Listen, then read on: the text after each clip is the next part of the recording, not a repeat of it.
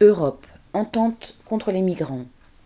Tous les chefs d'État de l'Union européenne se sont entendus au cours du sommet du vendredi 10 février pour renforcer la lutte contre l'immigration. De nouvelles clôtures aux frontières de l'UE et entre pays de l'UE vont être construites et financées par l'Europe.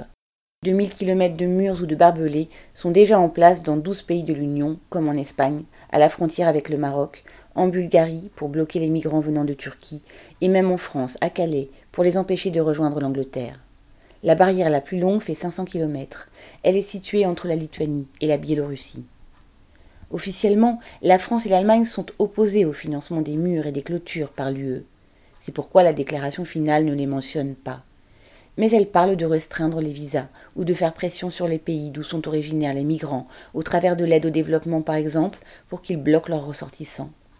Et puis, si les murs ne seront pas financés, les clôtures mobiles entre guillemets, les tours de guet et les véhicules de surveillance le seront. Ce n'est qu'une question de sémantique.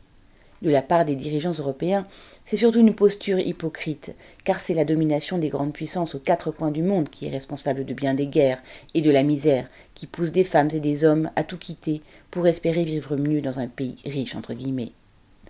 Cette déclaration de l'Union européenne, qui appelle au renforcement immédiat des mesures contre les migrants, montre quel avenir se profile. L'Europe d'aujourd'hui fait de plus en plus penser à celle des années 30, où les prétendues démocraties comme la France côtoyaient les dictatures fascistes comme celle de Hitler et de Mussolini et s'entendaient avec elles pour faire des migrants de l'époque, souvent les juifs, les parias du continent. Ceux qui fuyaient l'Allemagne ou l'Autriche, devenus nazis, ne retrouvaient pas de refuge, ni en France, ni aux États-Unis les visas n'étaient plus délivrés. Les quotas d'immigration, dérisoires, étaient dépassés. Beaucoup de migrants étaient renvoyés dans leur pays d'origine où ils risquaient la